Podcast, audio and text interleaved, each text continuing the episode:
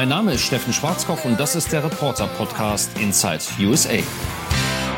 So schnell kann's gehen. Vor gut einer Woche habe ich mir noch Gedanken darüber gemacht, ob wir am Abend Fisch oder Huhn oder Maiskolben über dem Lagerfeuer grillen oder vielleicht doch alle drei Sachen. Gemeinsam mit der Gemahlin und den Kindern haben wir überlegt, ob wir am nächsten Morgen Kajak fahren oder wandern gehen oder einfach zum Strand. Jette wollte meistens ins Wasser, Till fischen, Julia seltene Steine suchen und ich einfach mal gar nichts machen. Haben wir alles ziemlich gut unter einen Hut bekommen, während unseres Urlaubs an den großen Seen in Michigan und Wisconsin. Tja, damals, das war schön. Fühlt sich schon wieder an wie eine Ewigkeit, seit wir unsere Campingtour gemacht haben. Dabei ist es erst ein paar Tage her. Jetzt schreien hier schon wieder alle durcheinander und meine Kollegen und ich überlegen, wie wir Drehs, Nachrichtenbeiträge, Live-Schalten, Podcasts und Telefonkonferenzen zeitlich hinkriegen.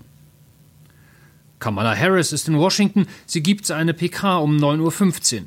Nein, doch nicht, sie ist auf dem Weg nach Delaware, Pressekonferenz mit beiden um 15.50 Uhr.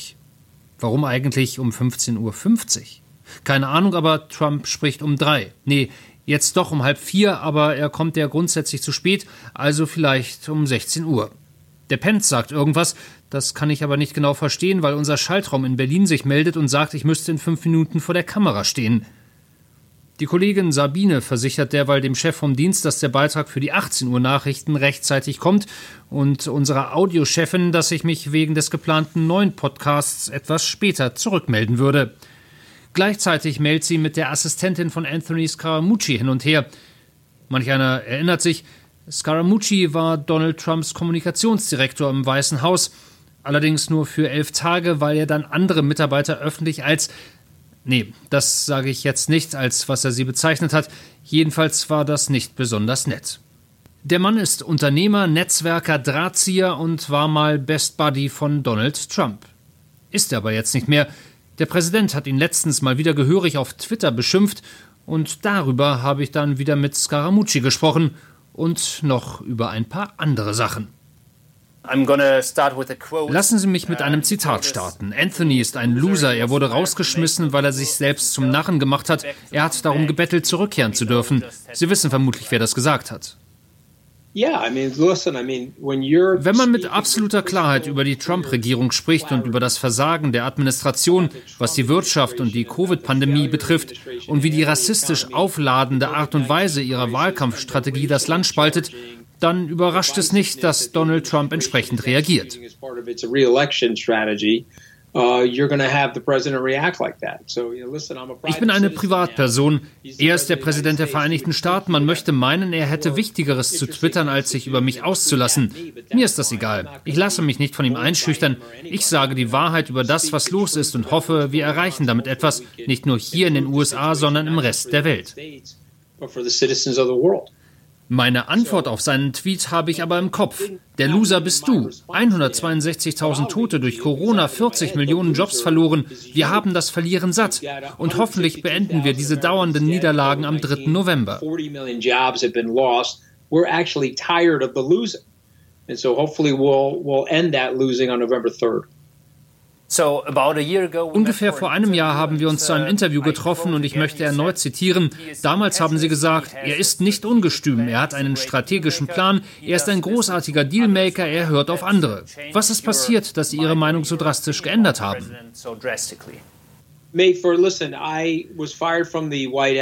Ich bin aus dem Weißen Haus gefeuert worden, ich habe einen Fehler gemacht und es gab einen Grund, dass Sie mich gefeuert haben. Das war ganz und gar meine Schuld. Deswegen war es mir wichtig, dem Präsidenten und seiner Politik gegenüber loyal zu bleiben. Es gab ein paar Bereiche, wo der Präsident und ich uns nicht einig waren, aber mein Bruch mit ihm kam dann im Juli. Ist er ein guter Dealmaker? Absolut. Ich höre nicht zu denen, die ihn verteufeln. Ich versuche nur von einem neutralen Standpunkt aus einzuschätzen, wie er politische Entscheidungen trifft und bin zum Schluss gekommen, dass es wirklich richtig schlecht läuft und dass wir einen Führungswechsel brauchen. Das andere Problem ist, und das verstehen Sie als Deutscher sicherlich sehr gut, wenn man einen wahren Demagogen in der Position des Präsidenten hat, dann kann das das Fundament der Demokratie und die in unserer Verfassung garantierte Gewaltenteilung in Gefahr bringen. Wie John Maynard Keynes schon sagte, wenn sich die Fakten ändern, ändere ich auch meine Meinung. Das macht man in der Regel so, wenn man smart ist. That's typically what smart people do. You were talking about um, the Sie haben seinen Umgang mit der Corona-Epidemie bereits angesprochen. Welche anderen Fehler hat er Ihrer Meinung nach gemacht, wirtschaftlich oder auch gesellschaftlich?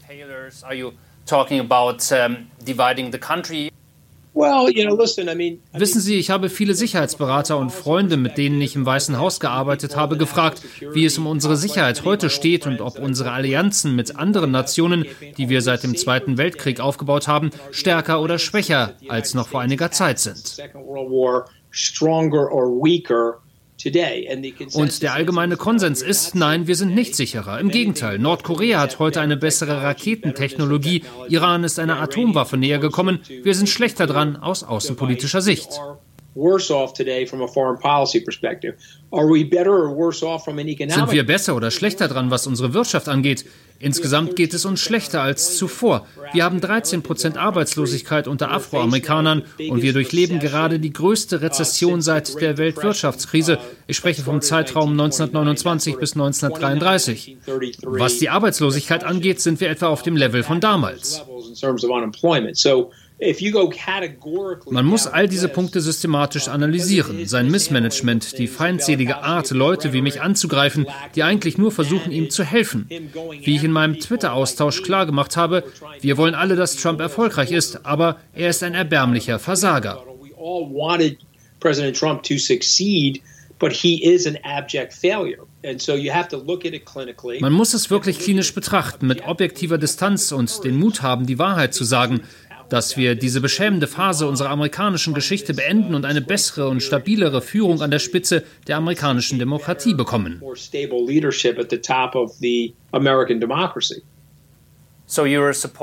Sie unterstützen das sogenannte Lincoln Project, den Right Side PAC, republikanische Organisationen, die gegen Trump arbeiten. Bringt diese Arbeit wirklich etwas oder spricht man da nicht nur diejenigen an, die sowieso ihrer Meinung sind?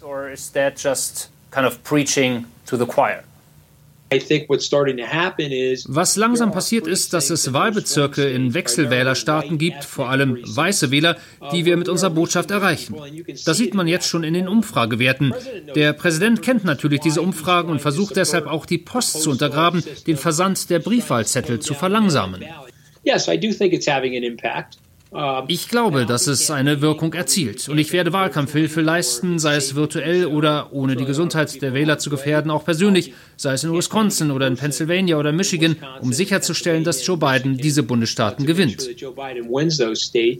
Ich weiß, ich bin nur ein kleines Rad im Getriebe, aber wenn ich es auch nur schaffe, fünf Wähler im Gespräch zu überzeugen, dann ist es das wert.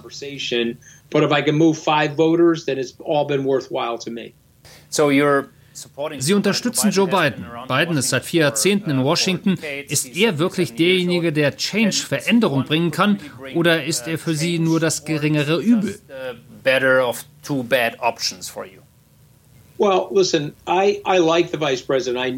Ich mag den früheren Vizepräsidenten, ich kenne ihn, er war auf einigen meiner Veranstaltungen.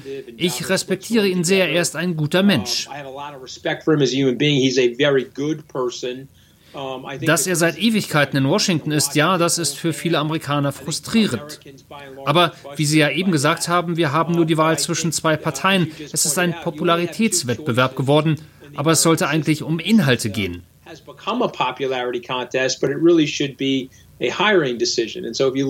Wenn Sie sich Trump anschauen und seinen mangelhaften Führungsstil, sein pausenloses Lügen und seine kriegerische Art, sein Mobbing oder wie er international auftritt, was er wirtschaftlich tut, oder wenn man sich ansieht, wie er Wissenschaft verdreht und lügt, wenn es um das Coronavirus geht, dann bleibt einem nur ein Schluss. Wir müssen ihn loswerden. So einfach ist das. Uh, you got to get rid of the guy. It's just really that simple. And so uh, you have somewhat uh, in Deutschland haben sie einen eher technokratischen Regierungsstil. Wenn man sich die Pro-Kopf-Zahlen anschaut, stehen sie in Deutschland viel besser da als wir hier in den USA, was die Todesfälle angeht, und ihre Wirtschaft nimmt Fahrt auf. Hier brennt es lichterloh in einem Großteil des Landes, weil es so viel Versagen und Desinformation gibt, die direkt von Trump kommen und seinen Fehlentscheidungen. Für mich gibt es nur eines, eine Veränderung. Uh. Der Job des Präsidenten ist leider ein sehr harter. Joe Biden ist eine viel bessere, klügere, viel kompetentere Person als Trump. Und er hat etwas, was der Präsident nicht hat: intellektuelle Selbstsicherheit. Der Präsident ist einer der unsichersten Persönlichkeiten, die es je in dieses Amt geschafft haben. Daher ist er auch nicht in der Lage, Informationen von Experten anzunehmen, weil sie klüger sind als er und sein Minderwertigkeitsgefühl treibt ihn dazu, diese Menschen aus seinem Umfeld zu verdrängen. Joe Biden dagegen hat die intellektuelle Sicherheit, diese Experten und ihre Ratschläge anzunehmen. Wir brauchen so jemanden an der Spitze. Ist er perfekt? Sicherlich nicht. Nennen Sie mir einen Politiker, der perfekt ist. Ich unterstütze ihn. Ich werde für ihn arbeiten, Geld in seinen Wahlkampf stecken und werde meine Zeit und Energie einsetzen. Das ist wichtig für unser Land und, wie Sie wissen, auch für den Rest der Welt. And uh, you're smart enough to know that it's also important for the world. Lassen Sie uns annehmen, Joe Biden gewinnt am 3. November. Gehen Sie davon aus, und Sie kennen Donald Trump gut, dass er eine Niederlage akzeptieren würde, oder rechnen Sie eher mit einem juristischen Tauziehen oder sogar, wie manche meinen, einem Aufstand seiner Anhänger auf den Straßen? Es ist schwer zu sagen. Zyniker in diesem Land werden behaupten, es wird deshalb Gewalt geben. Ich weiß, dass der Präsident ein Feigling ist. Der Präsident ist nichts anderes als ein feiger Tastaturkrieger.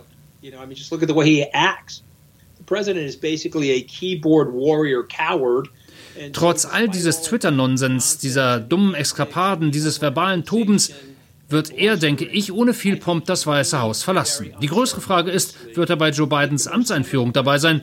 Ich weiß nicht, ob er dazu fähig ist bei seinem mangelnden Selbstbewusstsein.